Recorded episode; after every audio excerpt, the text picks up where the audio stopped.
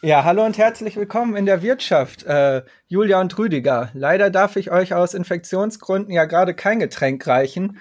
Ähm, ich hoffe, ihr habt euch selber schon versorgt. Womit stoßen wir denn an? Pilsner Urquell. Ich habe ein alkoholfreies Weizen. Schön, ich habe auch ein äh, gutes Pilz. Dann äh, zum Wohl und Prost. Prost. Zum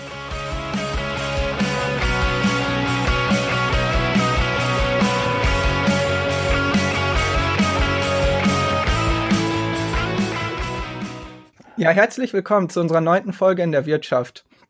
Äh, wir werden hier mit Expertinnen aus den verschiedensten Teildisziplinen der VWL über ihre Forschung reden und möchten das auch mit aktuellen gesellschaftlich relevanten Themen verknüpfen. Bei dieser Folge handelt es sich um eine normale Folge, also werden wir hier keine Themen rund um die Corona-Krise besprechen. Dafür nehmen wir im Anschluss äh, noch ein Corona-Spezial auf, was ihr euch natürlich auch sehr gerne anhören könnt. Am Mikro sind für euch heute Martin und Julia und zu Gast ist äh, bei uns heute Rüdiger Bachmann. Hallo Rudi, schön, dass du da bist. Hallo, freut mich. Einmal kurze Vorstellung, äh, Rudi, äh, Rudi, du hast an der Johannes Gutenberg Universität in Mainz Philosophie, Spanisch und Volkswirtschaftslehre studiert. Danach warst du an der Universität Yale, wo du auch promoviert hast. Nach verschiedenen Zwischenstationen an der University of Michigan, an der RWTH Aachen, in Frankfurt, Pennsylvania und Harvard bist du mittlerweile seit 2014 Professor für Wirtschaftswissenschaften an der University of Notre Dame in Indiana in den USA mit dem Schwerpunkt Makroökonomie. Ja, wir freuen uns sehr, dass du heute bei uns zu Gast bist. Ja, vielen Dank. Ich freue mich auch. Allerdings muss ich sagen, Harvard und Pennsylvania waren tatsächlich nur Besuchsstationen, wie man das so macht als Akademiker. Da hatte ich keinen richtigen Job. Ah, okay. Da bin ich auch nicht gut genug für. Das sind sogenannte Visiting Positions. Alles klar. Ja gut, dann fangen wir direkt mal an, oder? Ja, ja kommen wir zum ersten, ersten Thema. Genau. Ähm, Rudi, du hattest ja uns vor einiger Zeit auf Twitter geschrieben, dass du unseren Podcast nicht plural genug findest. Und äh, da haben wir dann schnell ausgemacht, dass wir mal mit dir zusammen in unserem Podcast ähm, über Pluralität sprechen. Und deswegen freuen wir uns, dass wir es heute machen können. Und da interessiert uns natürlich als erstes, was du so unter pluraler Volkswirtschaftslehre verstehst. Ja, ich werde jetzt was sagen, was vielleicht natürlich kontrovers ist, äh, vor allen Dingen bei, bei Leuten, die das eben nicht so sehen. Aber ich glaube, dass äh, die existierende Volkswirtschaft eine ziemlich äh, Volkswirtschaftslehre eine ziemlich plurale Angelegenheit ist. Ja, also wenn man wenn man sich anguckt, also das geht schon in der Makroökonomik los, aber die, die gesamte, das gesamte, die Breite des Fachs, wenn man sich überlegt, was da gemacht wird von, also zumindest mal, äh, fangen wir mal an bei methodischem Pluralismus, ja, da geht's von äh, äh, rein theoretisch ma äh, mathematischen Ansätzen über Simulationsmethoden, dynamische Simulationsmethoden, dann äh, die, der ganze Bereich der, der angewandten Ökonometrie, Time, äh, Zeitreihenmethoden, äh, die Mikrodatenmethoden, ähm, groß, Big Data ist jetzt ein ganz großes Thema, ja, Machine Learning äh, ist ein Thema über Big Data ähm, äh, Geschichten. Also das kommt ganz neu. Dann natürlich die Experimente, äh, die, die, die, die, die Experimentalökonomik, die wir durchge die immer, die immer mehr durchgeführt werden und wichtig, ein wichtiges, wichtiges äh, Mittel sind, um Evidenz, ökonomische Evidenz zu gewinnen. Ähm, dann, wie gesagt, äh, äh, also die, die, dann die, die, die Feldstudien, also die Experimente nicht nur im Labor, sondern, sondern auch äh, im Feld, vor allen Dingen in der Entwicklungsökonomie, die ja gerade den Nobelpreis, letztes Jahr den Nobelpreis bekommen haben. Also es gibt so viel äh, Survey-Methoden, also Befragungsmethoden, die wir uns eher von unseren Schwestersozialwissenschaften, der Politikwissenschaften und, den, und der Soziologie abgeschaut haben, beziehungsweise von denen gelernt haben. Ja, die Experimente kommen so ein bisschen äh, mit der, äh, da sind wir so ein bisschen, haben wir Overlap mit der Psychologie, eine andere äh, Schwestersozialwissenschaft. Ja. Ähm, also von daher gibt es auch unheimlich viele interdisziplinäre Anknüpfungspunkte an unsere Schwestersozialwissenschaften, an die an die, Wir an die Geschichte sowieso über die über das Teil der Wirtschaftsgeschichte, das äh, wieder wichtiger geworden ist, zwar, und zwar glaube ich seit der seit der letzten Krise, seit der äh, großen Rezession. Ähm, äh, wenn man gerade in Deutschland zum Beispiel guckt, wie, wie Moritz Schulerik zum Beispiel die, Wirtschaftsgeschichte hebt äh, mit wichtigen Erkenntnissen für, für makroökonomische Zusammenhänge. Also wenn man sich diese ganze Breite anschaut, dann, ähm, dann kann man doch eigentlich sagen, dass man, dass, äh, dass äh, unter diesem Dach Volkswirtschaftslehre doch für viele, sagen wir mal, Platz ist und für viele Ideen, für viele Methoden äh. Insofern würde ich die existierende Volkswirtschaftslehre tatsächlich als, als unglaublich plural und tatsächlich wahrscheinlich auch noch nie, noch niemals so plural gewesen äh, bezeichnen. Aber äh, was würdest du dann dazu sagen, dass, also was du jetzt gerade gesagt hast, ist ja hauptsächlich eine Pluralität in den Methoden. Ähm, da gibt's ja auch ähm, vom Ansatz her dann noch Unterschiede. Findest du, dass es da auch eine Pluralität gibt oder dass alles trotzdem quasi den gleichen Framework hat, würde ich mal sagen? Das kommt darauf an, was man da jetzt mit Framework genau meint. Also es gibt natürlich so einen so einen Kern, ähm, den man halt dann in Mikro lernt. Ja, das ist der Optimi Optimierungs- und, der, und der Nebenbedingungskern, äh, der aber, würde ich sagen, jetzt muss ich doch einen Fachbegriff nennen oder ein, ein philosophisches Wort, ein wissenschaftstheoretisches Wort, ontologisch, der ontologische Gehalt dieser, dieses Frameworks ist relativ äh, leer, also der ist relativ gering, ja. Also das, es wird immer unterstellt, dass, dass Ökonomen Rationalität feiern, Märkte feiern, Effizienz feiern oder so. Aber das sind typischerweise, oder Gleichgewichte mit Gleichgewichten, äh, von Gleichgewichten besessen sind, aber das sind typischerweise, wenn man sich dann im Detail anguckt, was damit eigentlich gemeint ist, ja, äh, so, äh, äh also damit wird sich so wenig festgelegt, in der Sache festgelegt, äh, dass, dass ich damit äh, keine Probleme habe, ehrlich gesagt. Das, ich meine, jede, jede Disziplin, und dann gibt's wie gesagt, gibt's ja, gibt's ja auch schon Teildisziplinen der Ökonomik, die, die äh, mit diesem Parameter, diesem Paradigma gar nichts zu tun haben. Ja, also die ganze Bereich der Experimentalökonomik, der, der Verhaltensökonomik, aber auch der Zeitreihenanalyse zum Beispiel. Wenn jemand ein Zeitreihenökonometriker ist, ja, äh, dann da basiert überhaupt nichts auf irgendwelchen Rationalitätsannahmen. Also es ist schon in der Ökonomik ist das zwar sozusagen ein Kern, den auch jeder irgendwie lernt und ein Referenzmodell ist, der aber wenig, schon gar keinen normativen äh, Gehalt hat, aber auch selbst ontologisch äh, so gut wie keinen Gehalt hat es ist ja trotzdem so, also wir hatten vor einer Weile ja Arne Heise zum Beispiel äh, bei uns zu Gast. Ähm, und der würde ja jetzt vielleicht argumentieren, dass äh, es verschiedene, ja, also ein verschiedenes Verständnis gibt natürlich von, also in der Neoklassik vergleichsweise jetzt mit dem Postkeynesianismus oder der marxistischen Ökonomik, dass das ganze Wirtschaften auf einer anderen Basis passiert in dem, was man sonst so lehrt. Und ähm, dass es halt einfach andere Paradigmen noch gibt, die andere Fragestellungen besser beantworten könnten. Wenn man sich jetzt zum Beispiel äh, die Wertfrage oder vorherrschende Machtverhältnisse anguckt, wäre ja vielleicht eine marxistische Ökonomik auch ganz hilfreich. Oder wie siehst du das? Naja, also aber es ist ja nicht so, dass, dass die Machtfragen zum Beispiel keinerlei Rolle spielen in der, in der Standardökonomik. Ich, ich frage mich, ich frag mich immer, was sind denn diese anderen Paradigmen?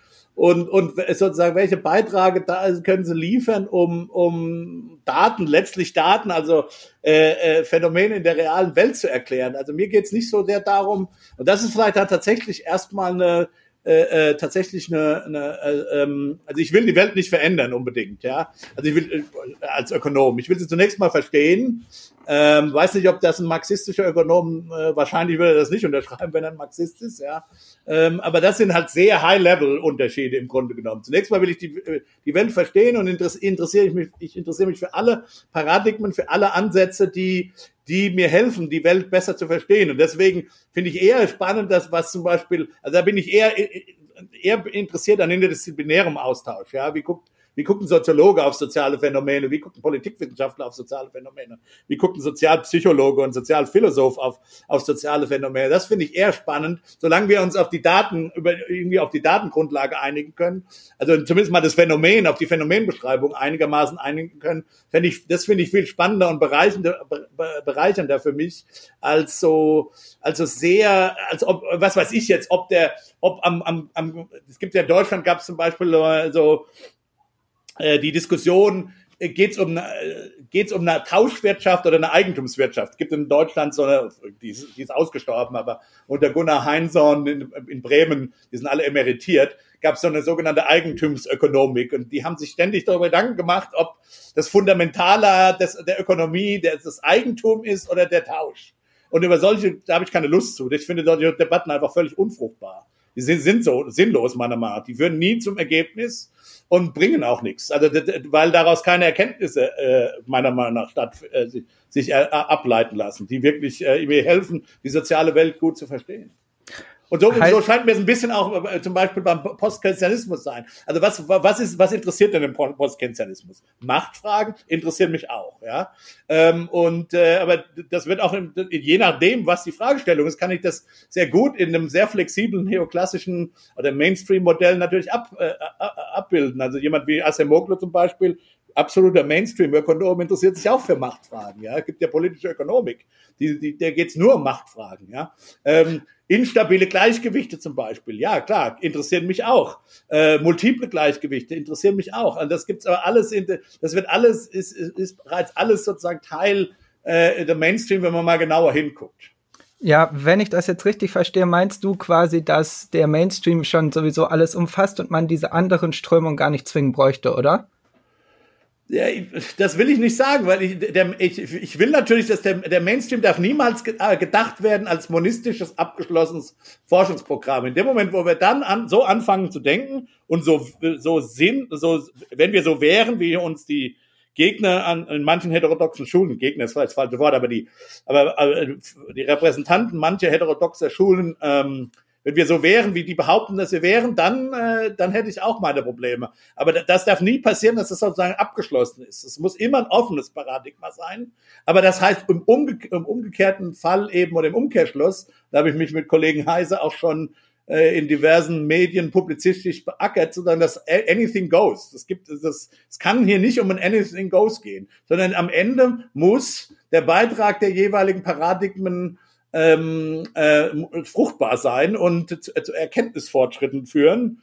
Und, äh, ähm, und, da, und nicht jedes Paradigma, das da so noch so existiert oder historisch existiert hat, hat diese Fruchtbarkeit. Und wer, jetzt kann man wieder sagen, wer entscheidet, was Fruchtbarkeit ist. Mhm. Na gut, und äh, äh, was fruchtbar ist, und das ist klar, das muss die, das, das, das wird nur die Scientific Community selber entscheiden können. Das kann ja niemand anders entscheiden. Ja, ähm, ähm, äh, das mag so sein, dass dadurch Fahrtabhängigkeiten entstehen, will ich gar nicht bestreiten. Aber am Ende des Tages kann das nur die Scientific Community selber machen. Und, ähm, und ähm, da scheint so zu sein, dass diese Scientific Community bisher bei manchen dieser Paradigmen, die gerne rein möchten, ähm, ähm, offensichtlich nicht gefunden hat, dass da wirklich viel Fruchtbares kommt.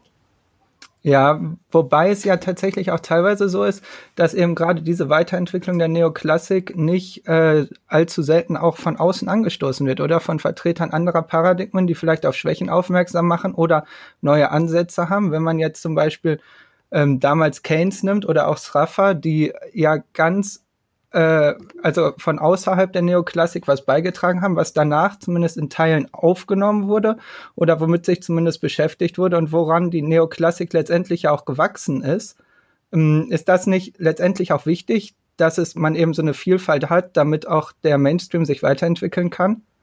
Ja, das würde ich grundsätzlich nicht verneinen. Ich weiß nicht, wie weit man das, da bin ich nicht dogmenhistorisch nicht bewandert genug, inwieweit Keynes wirklich so dieser Außenseiter war. Keine Ahnung, ja. Also, mhm. äh, äh, also meine Wahrnehmung ist eher, dass zumindest in der Zeit, die ich überblicken kann, ähm, äh, die, die, die, die Innovationen eher von innen kommen, ja. Es ist nämlich tatsächlich nicht so, dass, äh, dass man auch so innerhalb der Mainstream kriegt man halt auch nichts geschenkt, ja, sondern, äh, ähm, so, sondern die, die jungen Ökonomen, die neue Ideen haben, ja, zum Beispiel sagen wir mal, was ist so ein Bereich, der immer angemahnt wird, äh, vielleicht von, von, von Gender-Ökonomen, ist eben genau die Frage der Gender Economics, ja, Familienökonomik und so weiter. Das ist ein Fach, das hat sich erst in den letzten Jahren wirklich als reputierlich durchgesetzt. Ähm, aber inzwischen wird das äh, auf höchstem Niveau und äh, äh, an den Spitzenuniversitäten und dem, den mainstreamigsten Departments betrieben. Wir haben zum Beispiel im Podcast, in meinem Podcast, äh, äh, dem Economics Podcast, haben wir ein Interview mit Matthias gef geführt, übrigens ein Deutscher. Die Deutschen sind da tatsächlich sogar führend, äh, mit, mit, mit Michel Tertilt in, in Mannheim und, und Matthias Döpke in Northwestern. Ähm, also zwei Deutsche, die da weltweit die anerkanntesten äh, äh, Vertreter des, der, dieser Teildisziplin sind, ist ist, sind, ja. Und ähm, ähm, die, die, ja, also die genau solche Fragen wie äh, Ungleichheit zwischen den Geschlechtern, äh, äh, Care-Arbeit, ähm, Regul Regulierung im, im Bereich von Familien, äh, also was bedeutet äh, äh, äh, liberalere Scheidungsrechte etc. solche Sachen, ja, eben auf ihr ökonomischen Gehalt abklopfen und untersuchen. Mhm. Ich würde gerade gern noch mal äh, darauf zurückkommen, was du gerade eben meintest mit den Fahrtabhängigkeiten, wo du meintest, dass ja, dass die auch vorherrschen oder vorherrschen könnten.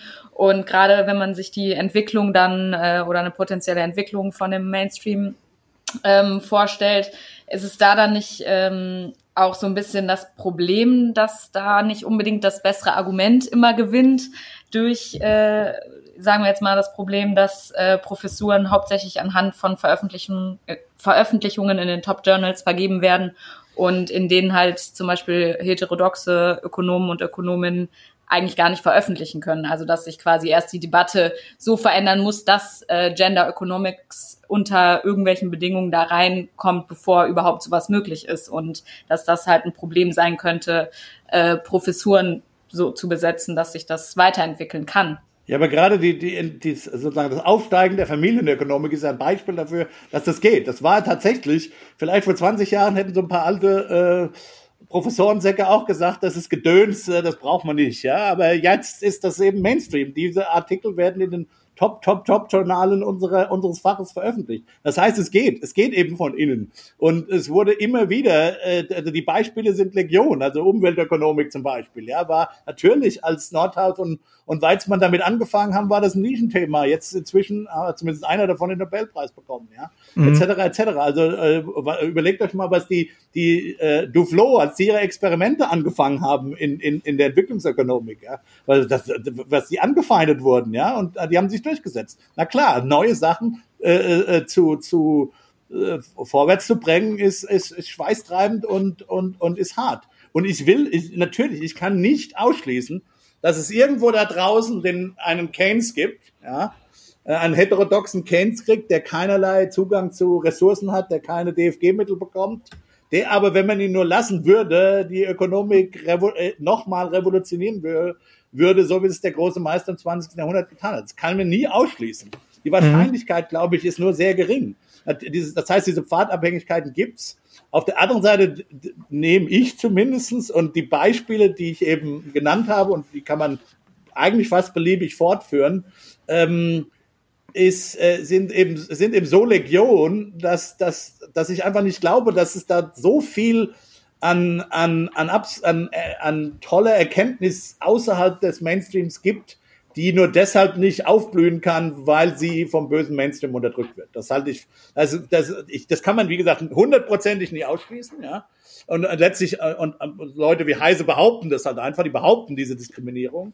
Ähm, und, ähm, und ich, ich, äh, am Ende des Tages muss man dann, glaube ich, sagen, we agree to disagree hier, weil ich sage eben, natürlich unterstützt durch die Beispiele, die ich immer wieder bringen kann, ja, ähm, dass, dass Revolutionen oder neuartige Ideen immer wieder aufgenommen werden. Und ich, ich sehe es ja so, wie Ökonomen miteinander interagieren. Also wenn man da wirklich drin ist im, auf, auf dem auf dem Spitzenniveau, also zum, das will ich sagen, dass ich zum Spitzenniveau gehöre, aber ich sage mal, ich, ich bin an einer Universität, wo wir zumindest Vortragende kriegen aus den Spitzenuniversitäten.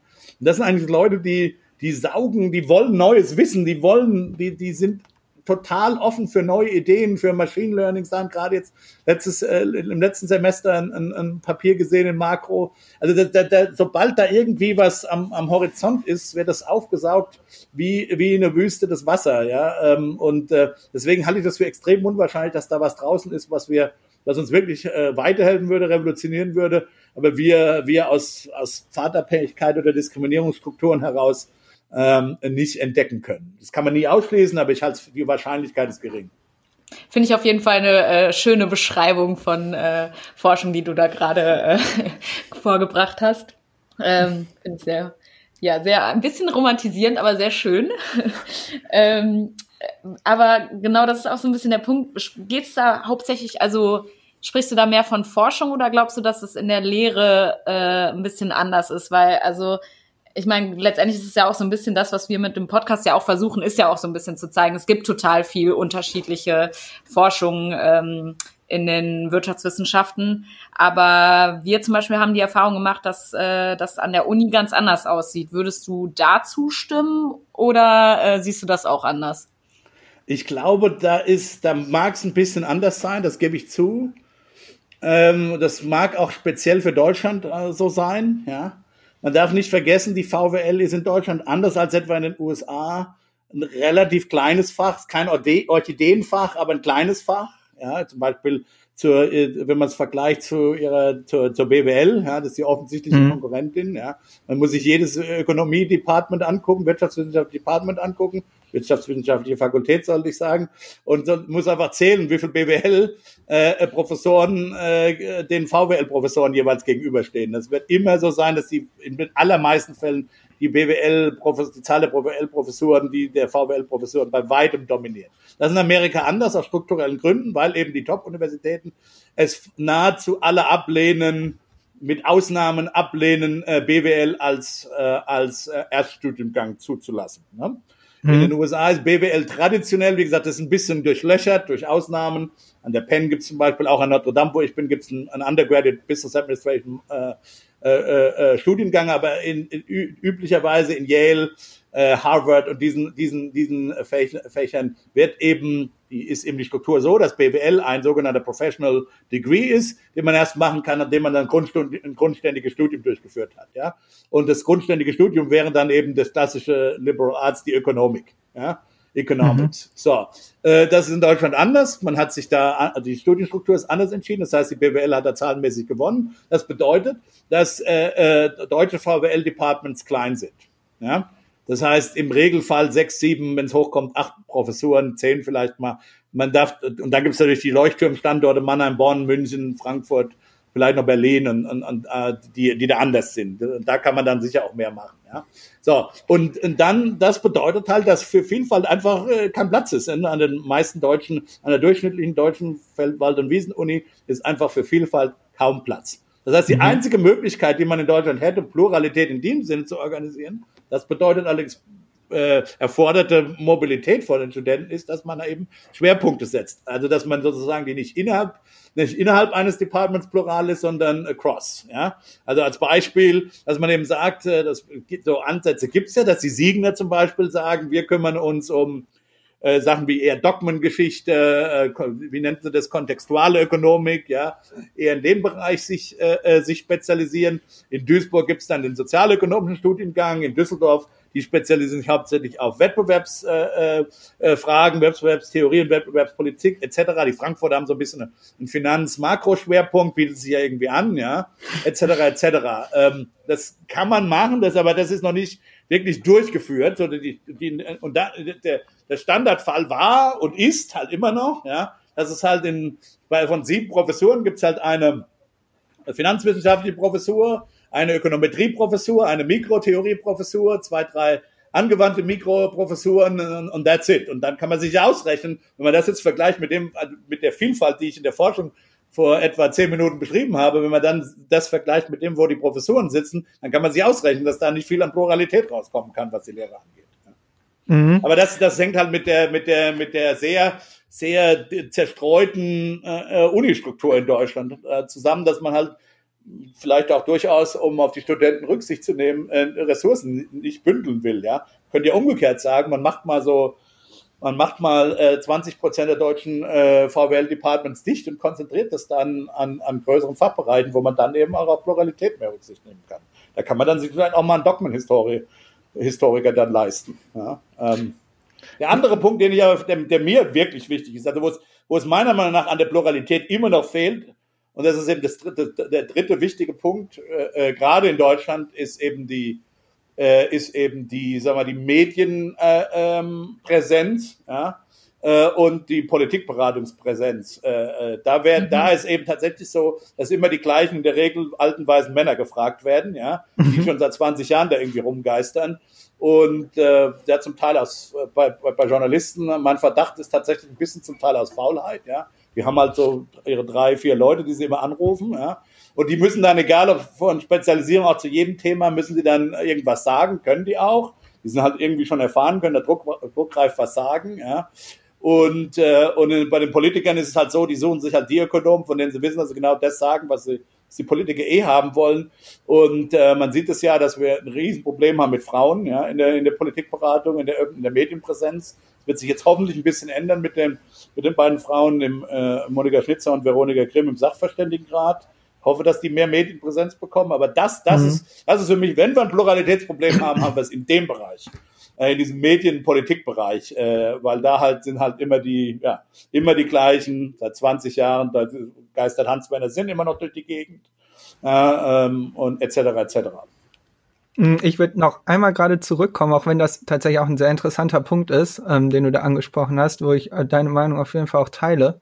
Ähm, würde ich nochmal zurückkommen auf die Lehre. Also wir hatten so ein paar Punkte, wie zum Beispiel, dass äh, in unserem Studium oft der Bezug zum realen Wirtschaftssystem gefehlt hat. So Dinge wie das, wie unser Geldsystem funktioniert oder dass Banken Geld schöpfen können, äh, waren halt so Sachen, die Bachelorstudium bei uns gar nicht vorgekommen sind. Und da wäre jetzt unsere Frage, wie sah das damals bei dir aus? Also das hat auch eine Zusch äh, Zuhörerin quasi an dich gefragt. Ähm, was hat dir während deines Studiums gefehlt? Wo waren da so die blinden Flecken?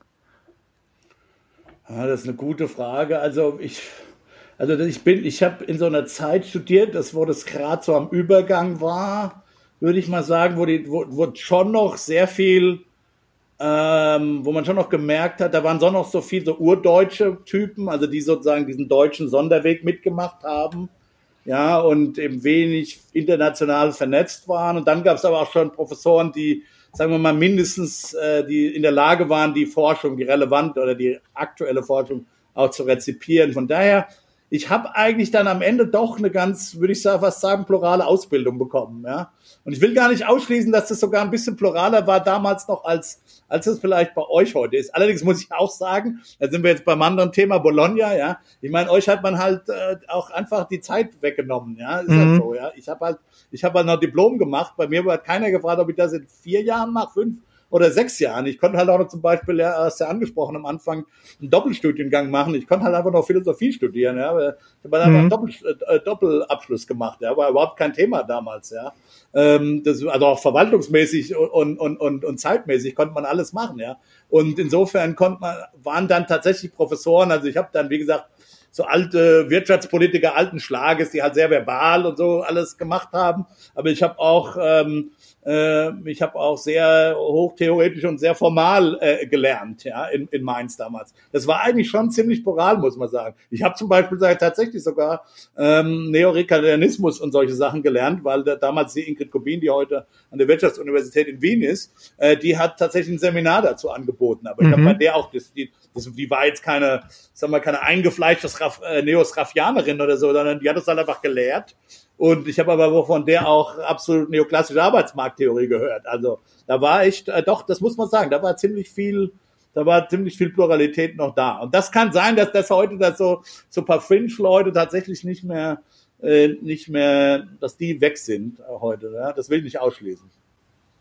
Also ich war sehr glücklich damals. Allerdings sehr muss schön. ich auch sagen, äh, muss ich auch sagen, also ich, natürlich bin ich dann auch als ich dann nach Amerika gekommen bin, ich hatte die richtigen Grundlagen, aber äh, als ich dann in, in Yale angefangen habe, ist mir auch schon klar geworden, dass ich viele, viele Sachen eben nicht gelernt habe, was so die moderne Ökonomik äh, heute bringt. Also insofern war das damals schon, also ich, wie gesagt, das war Anfang, Mitte der 90er Jahre, wir waren da schon ein bisschen hinten dran gegenüber mhm. dem, was damals in der Forschung anging. Das muss man einfach auch schon sagen. Und das ist, glaube ich, jetzt heute anders, weil eben die, die jüngeren Kollegen, äh, je nach Standort, aber die meisten von denen sind, äh, ich meine, äh, man, man muss halt tatsächlich heute, wenn man eine Professur bekommt in Deutschland, muss man in der Tat, die haben alle irgendwelche internationalen Publikationen auf vernünftigem Niveau. Ähm, und das heißt, die sind viel mehr an dem aktuellen wissenschaftlichen Gespräch beteiligt, als das meine Professoren waren. Das waren alle eigentlich durch, durchgehend Rezipienten von Forschung, aber keine, eigentlich keine Produzenten von Forschung im Sinne von aktueller, international rezipierter Forschung. Ja, damit kommen wir eigentlich auch schon sehr gut zum nächsten Thema, oder? Ja, das war eigentlich schon eine perfekte Überleitung.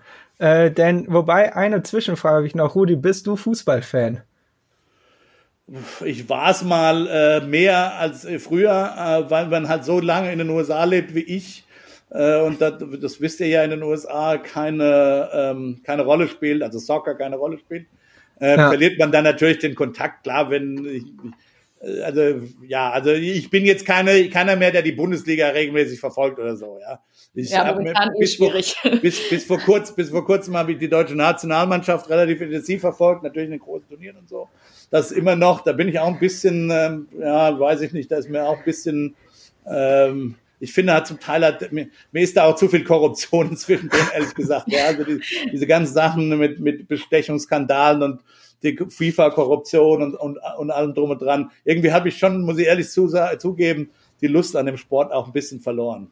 Okay, eigentlich äh, kann es aber trotzdem sein, da du früher ja mehr auf Fußball geachtet hast, sagte vielleicht das äh, Zitat von Andy Möller etwas, der einmal meinte Mailand oder Madrid, egal, Hauptsache Italien. Und, äh, und wir haben uns gefragt, sind die USA heutzutage das, was das für Ökonomen, was Italien in den 90er Jahren für Fußballer war? Also der Ort, an dem man unbedingt sein muss. Äh, jein, würde ich sagen. Also ich, das war, glaube ich, viel stärker so. Also als ich damals mir überlegt habe, äh, wo zu promovieren, ich hatte auch aus Deutschland Angebote, auch in, in, äh, aus, in England von der UCL ein Angebot, sogar sehr gute Angebote zum Teil da war doch, war doch eigentlich ziemlich klar, da haben ja auch selbst die deutschen Leute geraten, ja, geh in die USA. Mhm. Das ist heute nicht mehr, und übrigens jetzt mit der Krise mag das nochmal ganz anders, was ganz ändern, ja. Also, also alles, was ich jetzt sage, gilt until, bis äh, Januar 2020. Ja? Okay.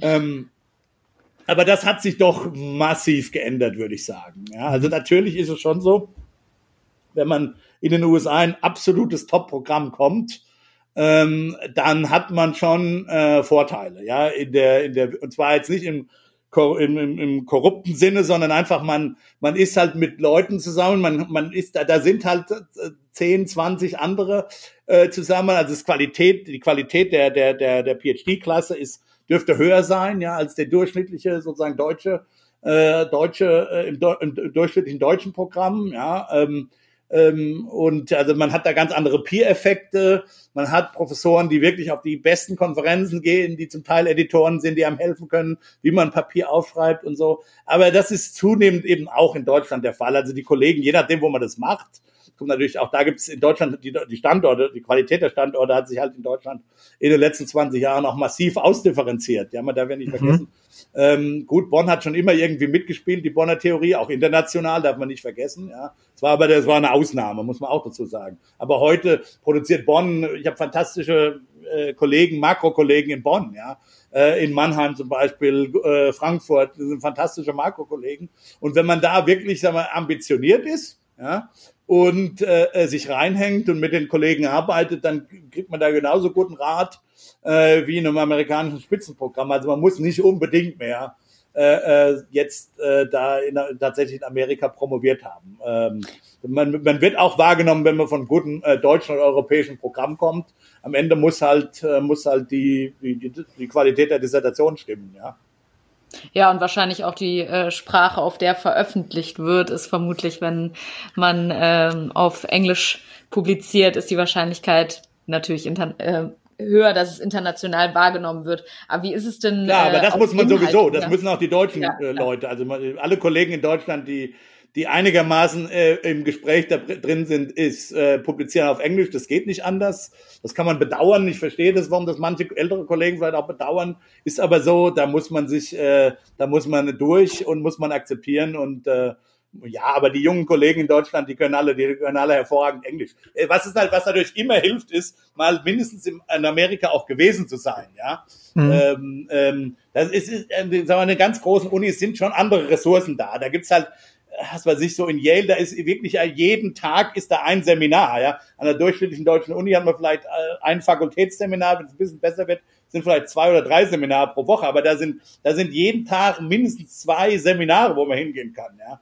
Und, und also man könnte den ganzen Tag nur Seminare angucken, im Grunde genommen, ja und nichts mehr anderes tun. Also da sind natürlich schon nochmal andere Ressourcen da, ein anderer, sagen wir, eine andere Oktanzahl wird da schon, äh, wird da schon gearbeitet, selbst im Vergleich zu den Spitzendepartments in Deutschland. Also das will ich gar nicht, will ich gar nicht, äh, äh, aber das, das kann man zum Beispiel auch damit abdecken, dass man zum Beispiel äh, mal ein Jahr dann einfach nach Yale geht zum Beispiel äh, und, und eben nicht den ganzen PhD macht. Ja.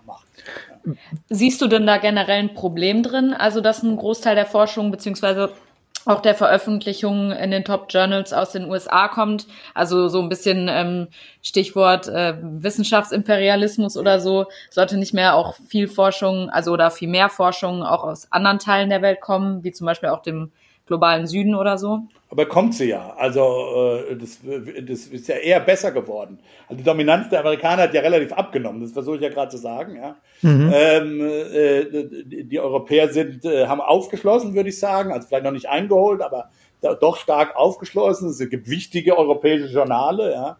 Und es ist auch eben nicht so, dass mit äh, mit ähm, dass man nur mit amerikanischen Themen, also was schlimm wäre, ist, wenn man äh, sozusagen mit mit ähm, Themen, die vielleicht, die vielleicht nur für, für deutsche Fragestellungen interessant sind, ja, ähm, äh, äh, nicht in amerikanische Journale kommt. Aber das glaube ich eben auch nicht mehr so, ja. Also man kommt mit deutschen Daten in amerikanische Journale. Es kommt immer darauf an, man kommt auch nicht mit jedem amerikanischen Thema in amerikanische Journale, ja. Sondern was interessant sein muss, es muss eben, wenn es sich um die Spitzenjournale handelt, das ist schon so, das ist, äh, sagen wir mal, äh, es muss äh, einen gewissen Hang von Grundlagenforschung haben, ja. Also jetzt genau speziell, wo im Grunde um die Economics klar ist, aber jetzt spezielle Implementationsprobleme diskutiert werden.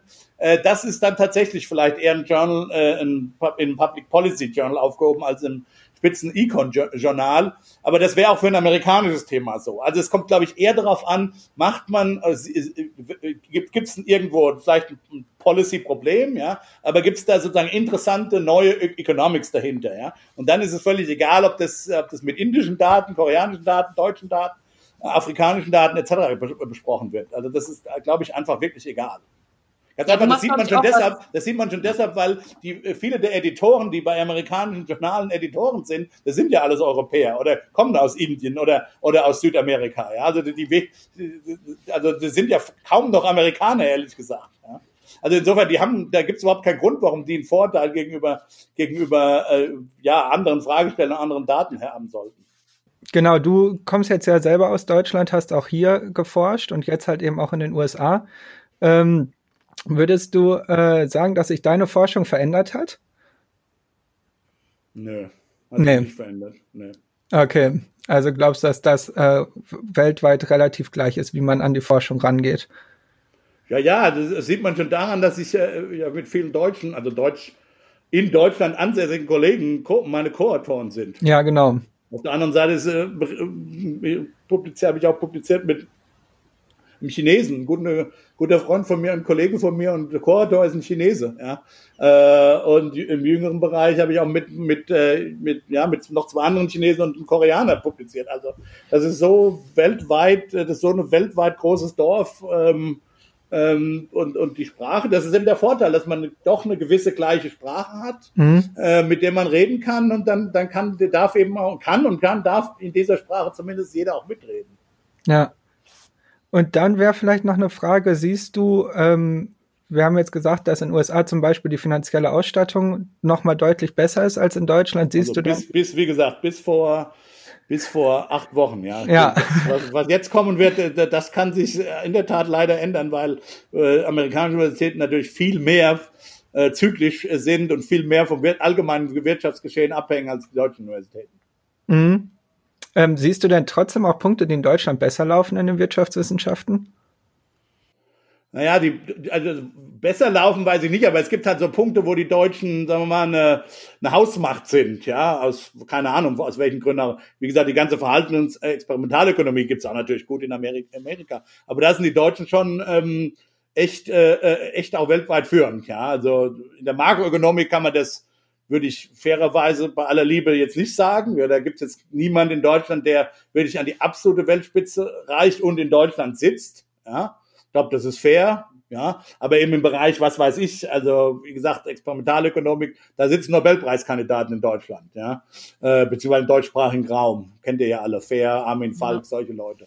Ähm, also, oder wie gesagt, die Familienökonomik, jetzt ist ein ganz ist ein sehr, sehr, kleiner Teilbereich, aber da sitzt mit Michel Tertilt, ähm, äh, haben wir ja gesagt, in Mannheim schon, schon jemand, die da absolut weltweit Spitze ist, zusammen dann eben noch mit Matthias Döpke, der halt so wie gesagt, der ist zwar in Amerika, aber ist halt auch Deutscher. Also es gibt schon so Bereiche, wo die Deutschen ähm, relativ besser oder schlechter sind gegenüber Amerika.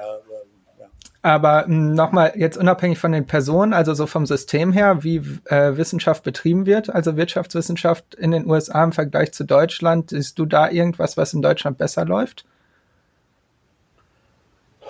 Schwer, schwer. Also ich, ich ja, ich tue mir da, tue mir da schwer, was wirklich dominant besser läuft, da tue ich mir schwer. Also wie gesagt, es gibt viele Dinge, die gleich gut laufen, aber dass ich sagen würde, dominant besser, ähm, vielleicht die Studenten sind im Allgemeinen ein bisschen kritischer so, ne? Also oder interessierter, breiter, breiter nachzudenken. Das liegt halt ein bisschen daran, dass sie ein bisschen reifer sind, glaube ich, wenn sie an die Uni kommen, mhm. ähm, als in Amerika. Das heißt, ähm, es ist ja so, es ist vielleicht ein bisschen andere Selektion in dem Sinne.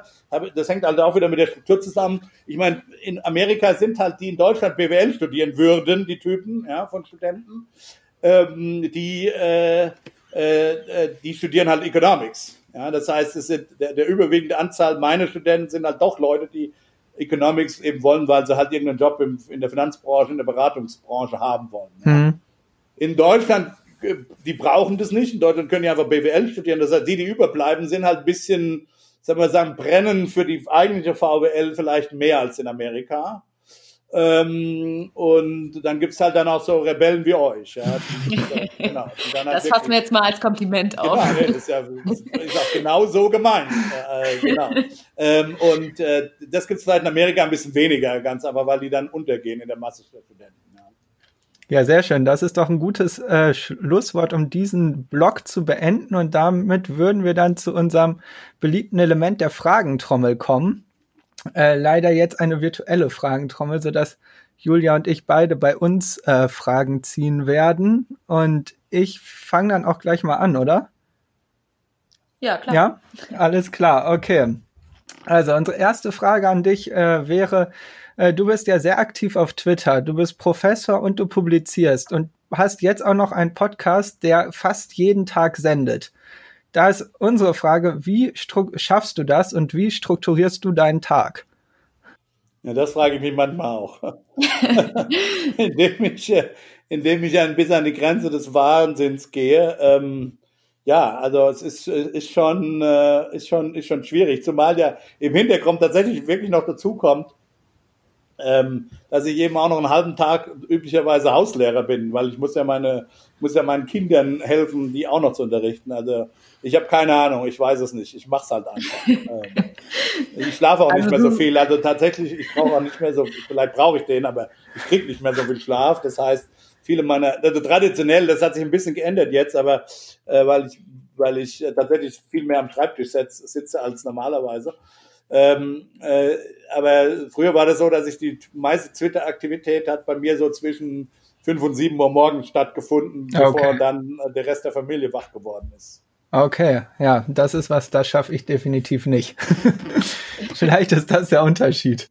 Das ist aber eine Altersfrage, kann ich dir sagen, Martin. Wenn du mal so, wenn du mal so alt bist wie ich, kannst du um fünf bis, kannst du von fünf bis sieben problemlos arbeiten. Alles klar, dann hoffe ich da mal drauf. Dann schaffen wir auch alle zwei, drei Tage eine Folge ja.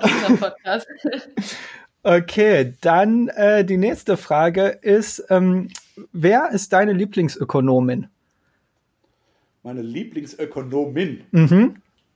Gut, das, ist, das, fällt mir so schwer, schwer. Und zwar nicht, weil du jetzt nach einer Ökonomin fragst.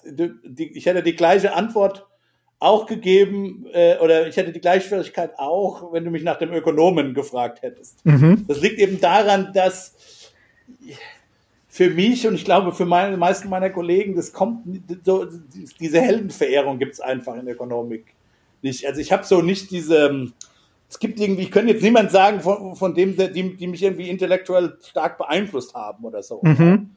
Also ich finde, äh, wie gesagt, es gibt, es gibt tolle Arbeiten. Also was weiß ich, Nicola Fuchs-Schindel hat tolle Arbeiten gemacht, so, äh, wo sie die, wo sie die, Wiederver äh, die Wiedervereinigung in Deutschland als ein natürliches Experiment aus, ausgenutzt hat und damit Erkenntnisse wie die Formierung von Risikopräferenzen macht. Ulrike Malmendier ist eine, ist eine fantastische Ökonomin, die die in Bereichen arbeiten, die mir in den letzten Jahren wichtiger geworden sind, also Erwartungsbildung. Ähm, also wie, wie kommt es, dass bestimmte Personen bestimmte Erwartungen haben, ja. Ähm, da hat sie bahnbrechend Arbeiten vorgelegt. Ähm, ja, also das sind jetzt mal so zwei, die ich nennen würde. Wie gesagt, Michelle Tertelt mit ihrer familienökonomischen Arbeit. Ähm, ich, ich bin, ich lerne auch immer viel von Monika Schnitzer zum Beispiel, ja, was überhaupt nicht mein Bereich ist, aber äh, also sie ist eben Industrie- und Innovationsökonomin, aber immer wenn ich mich mit ihr treffe äh, auf einem Café oder so, dann lerne ich was von ihr. Also es ist mehr, das ist mehr, ist mehr so in dem Bereich, aber ich könnte jetzt weder eine Ökonomin noch ein Ökonom sagen, wo ich sage, okay, das sind jetzt die Arbeiten, die haben mich ganz besonders inspiriert und deswegen bin ich Ökonom geworden oder so. Okay. Ähm, ja. So läuft das aber, glaube ich, bei den meisten nicht in Ökonomie. Ja. Es ist immer so, mit, wir sind da zu sachlich, glaube ich. Es geht, es ist zu sachlich. Also Personenkult ist uns tendenziell fremd.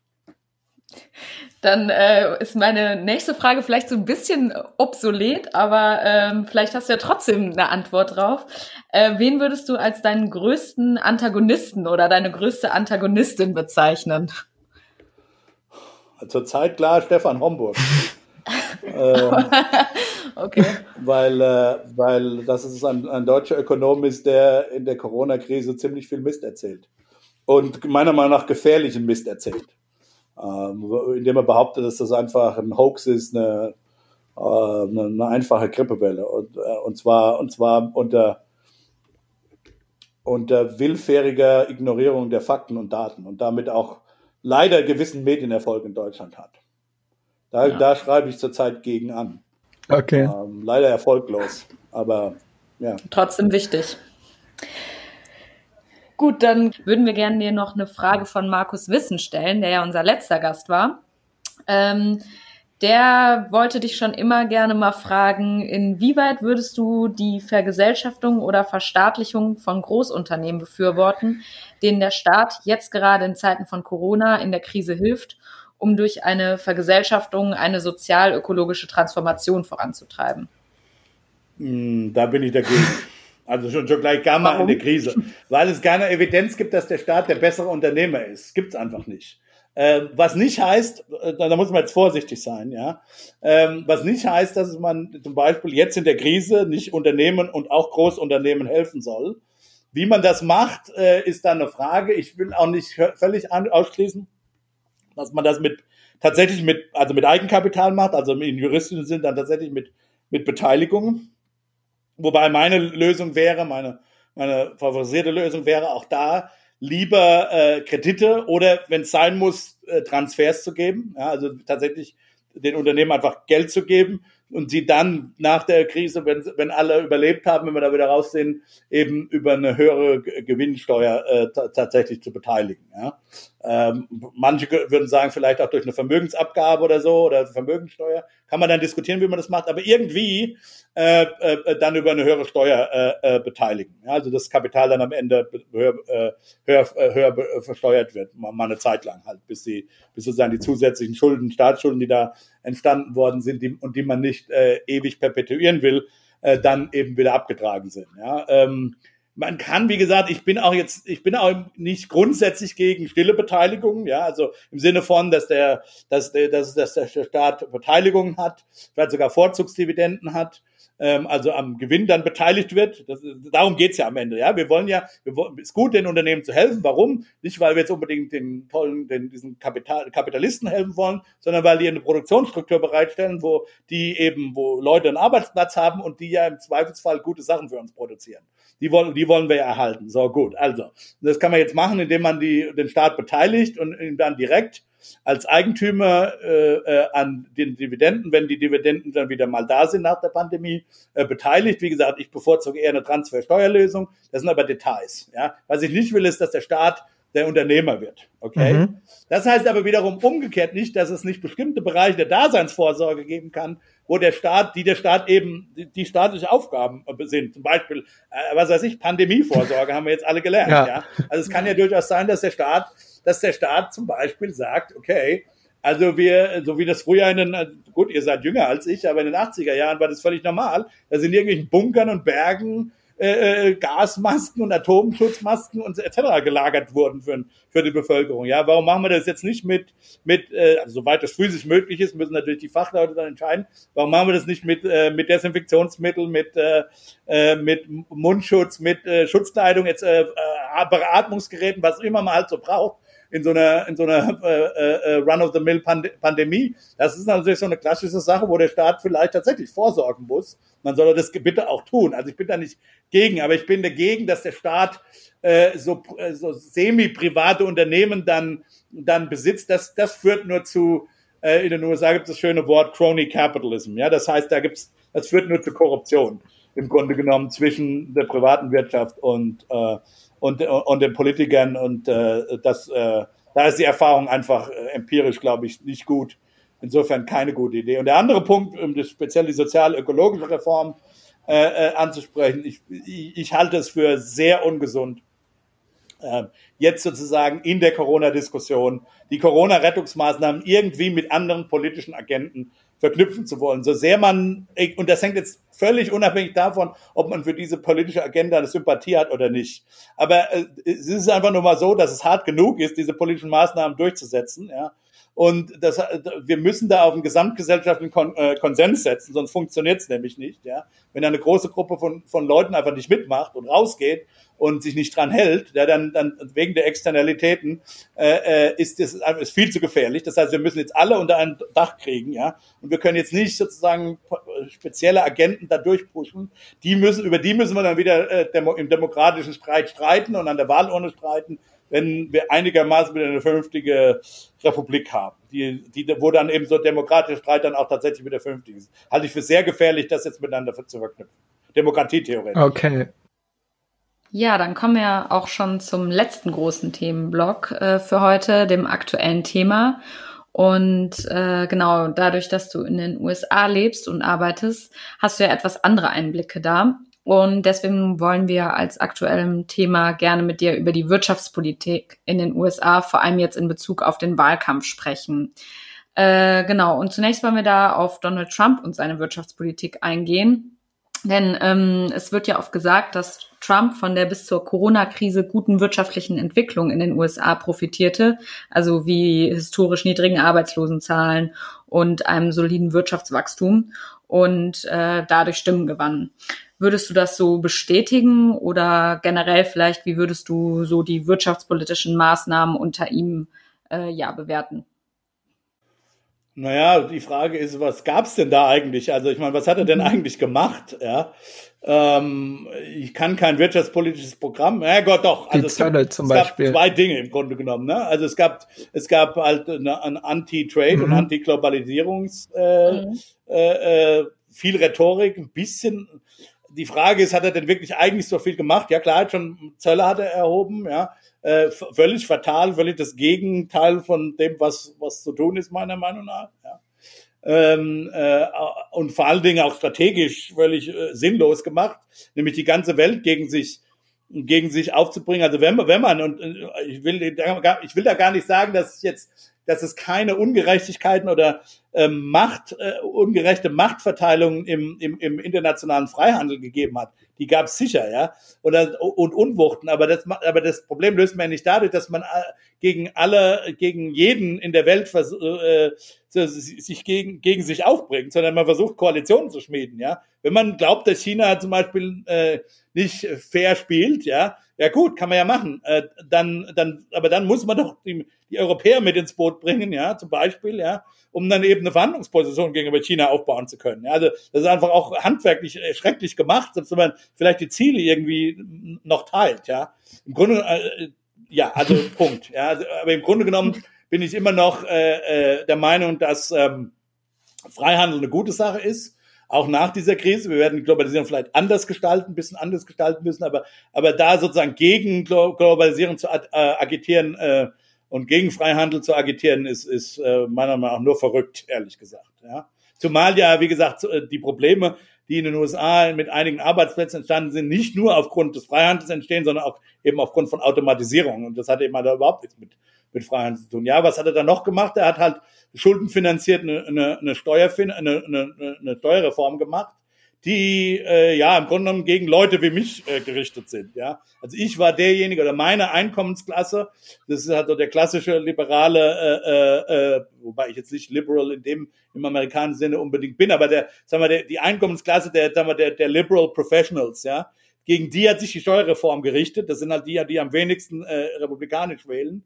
Ähm, und er hat halt den ganz Reichen, den ganz Superreichen hat er Steuergeschenke gegeben und den Ärmeren schon auch, muss man, muss man durchaus mhm. sagen. Mhm. Ja, also äh, die haben, die haben davon profitiert.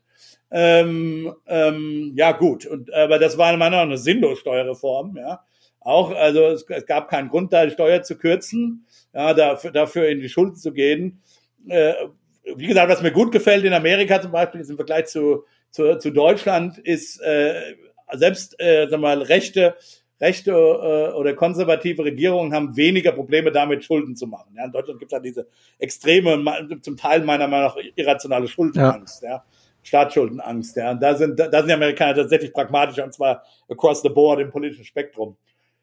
Äh, und aber ansonsten hat er ja wenig gemacht, äh, wirtschaftspolitisch, ja. Er hat, er wollte ein Investitionsprogramm durchführen für die amerikanische Infrastruktur. Davon haben wir überhaupt nichts gesehen. Ja, die Coronomics, also die, die Corona-Krise hat er völlig äh, ähm, in den Sand gesetzt, das Handling davon. Also ich kann, ich kann da nicht wirklich ein, ein vernünftig wird und und die Fed hat er ständig äh, äh, an, angegriffen, ja, weil sie zu hohe Zinsen hat.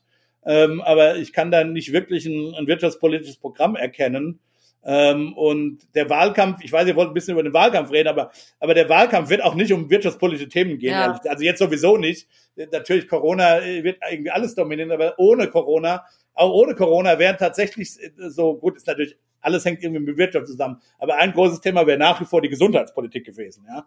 Ähm, ähm, und damit eben die, die, die, die sozusagen die Obama, was Obama äh, halb äh, hinbekommen hat, äh, sozusagen teleologisch zu vollenden, ja, dass es wirklich eine vernünftige, lückenlose Krankenversicherung für alle und, äh, und erschwingliche Krankenversicherung für die, für alle Amerikaner gegeben hat, da gibt. Da, das ist ja das Programm aller Demokraten, wie auch immer das jetzt im Einzelnen aussehen mag, zwischen den, dem eher linken und dem eher zentristischen Spektrum. Aber das ist ja das erklärte Ziel. Und, und, und, und, das, äh, und das wird ein Punkt sein, der, der, der eine Riesenrolle spielen wird. Und nach Corona sowieso. Ähm, ja. Ist ja, ist ja, ja du hast jetzt ja quasi schon gesagt, dass du gar nicht so richtig erkennen konntest, was Trumps wirtschaftspolitische Strategie war und äh, beziehungsweise eigentlich so ein paar Maßnahmen gemacht hat, die du jetzt nicht zu positiv bewertet hast. Ähm, Bernie Sanders, der bis vor kurzem ja im Wahlkampf noch vertreten war oder im Vorwahlkampf für die Demokraten, der hat ja eigentlich schon der, im Gegensatz dazu ein ziemlich ausdifferenziertes oder ein ziemlich präsentes äh, wirtschaftspolitisches Programm, mit dem er auch für relativ viel Aufsehen gesorgt hat mm, und damit auch eigentlich so eine ganze Bewegung hinter sich vereint hat, was zwar nicht dazu ge äh, geführt hat, dass er jetzt der Kandidat der Demokraten wurde, aber ähm, er hatte zum Beispiel die Forderung, das äh, Eigentum an Unternehmen mehr in die Hände der Arbeiterinnen zu legen, äh, sowie eine geringere Lohnspanne innerhalb der Unternehmen zu erreichen. Zudem wollte er Großbanken zerschlagen und Vermögen ab einem Betrag von 32 Millionen US-Dollar besteuern. Hm, was hältst du von diesen Forderungen oder von seinem wirtschaftspolitischen Programm? Also, ich weiß jetzt nicht, ob wir Großbanken zerschlagen wollen, aber ich habe schon Sympathie für eine striktere oder für eine striktere Regulierung und eine smarte Regulierung der Finanzindustrie. Das ist völlig klar, das ist systemische mhm. Industrie. Wie stellst du dir die vor? Banken genießen, äh, Banken, ja, ja, also das, da gibt es ja Vorschläge, deutlich höhere Eigenkapital äh, äh, äh, äh Hinterlegungen, ja.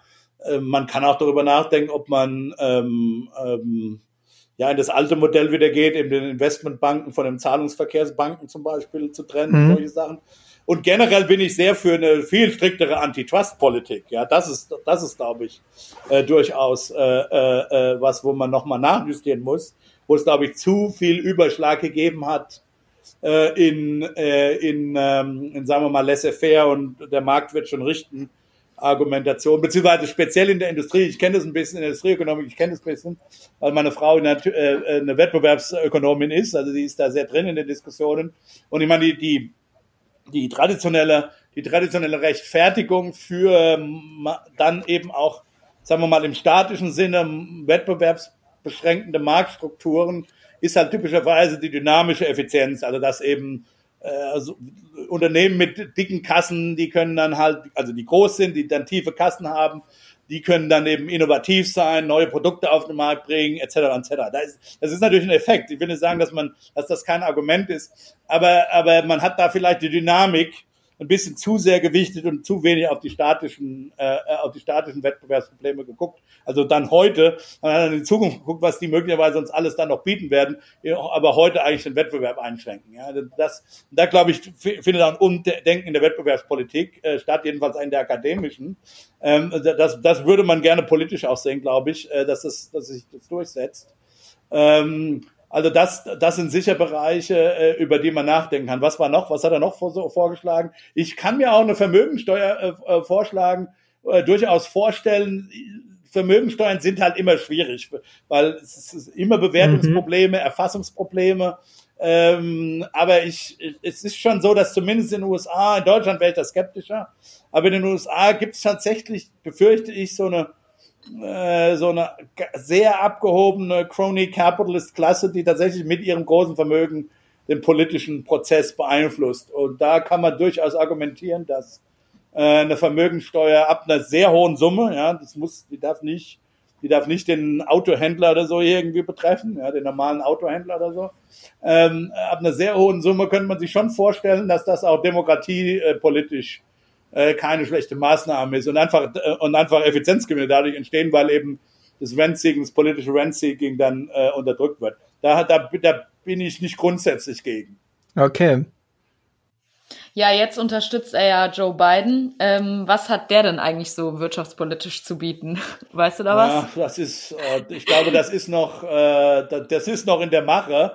Ähm, Im Zweifel hat einen zentristischen Kurs im Sinne von, ja, ja, wir, also wir werden, wir werden eine Gesundheitsversicherung für alle bekommen, aber ohne dass das jetzt wirklich sozusagen eine, also eine, eine, ein nationalisiertes Gesundheitssystem ist, sondern eine Public Option halt, ja, äh, und so weiter. Also ich glaube, so wird es dann eher, also wird, wird nicht College äh, für alle frei sein wie in Deutschland, sondern für für Ärmere oder so, ja. Ähm, also ich glaube, dass der wird halt das ist alles, was so zwischen zwischen extrem libertär und äh, äh, ja, libertärer Wirtschaftspolitik ist und extrem linker Bernie Sanders Wirtschaftspolitik ist, wird, wird, wird, äh, kann man, äh, Biden wird ja irgendwo in der Mitte sein werden. Nicht ja. so ganz, ganz so polarisierend. Nicht so ganz polarisierend, was ja, ja. vielleicht auch aus, aus äh, Electability, wie man das nennt, in, in ja. Englisch Gründen vielleicht nicht, gar nicht so schlecht ist. Denn es muss ja, es kann ja tatsächlich nur daran gehen, für alle vernünftigen Kräfte in, in den USA äh, die jetzige Administration nach Hause zu schicken uh, und äh, äh, um einfach bessere, jetzt mal unabhängig davon, wie man politisch zu der steht, ja, aber einfach handwerklich bessere Politik bekommt. Mhm. Ja. ja.